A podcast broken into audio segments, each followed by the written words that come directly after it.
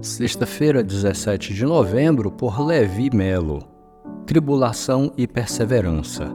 Não só isso, mas também nos gloriamos nas tribulações, porque sabemos que a tribulação produz perseverança. Romanos capítulo 5, verso 3. As misericórdias do Senhor garantem que podemos deixar para trás toda a culpa das escolhas erradas que fizemos e trouxeram tristeza ao nosso coração. Com Jesus, podemos renovar totalmente nossa mente. Não precisamos mais viver condicionados a um círculo vicioso de pensamentos, palavras e atitudes que sempre comprometem a vida abundante com Deus.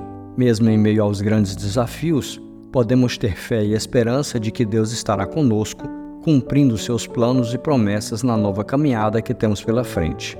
À medida que avançamos e conquistamos intimidade com Deus, somos libertos por Sua palavra e experimentamos Sua boa, perfeita e agradável vontade para nós, como está garantido em Romanos 12.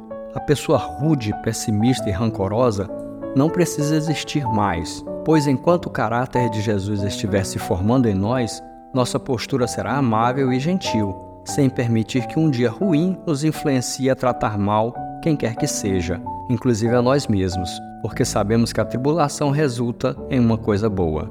Essa transformação extraordinária não depende do nosso esforço. Somente o Senhor pode gerar tais características em nós. Essa é uma obra do Espírito em nosso interior. Só precisamos confiar em Deus o suficiente para que Ele nos abençoe com essas mudanças que trarão muita qualidade de vida para nós.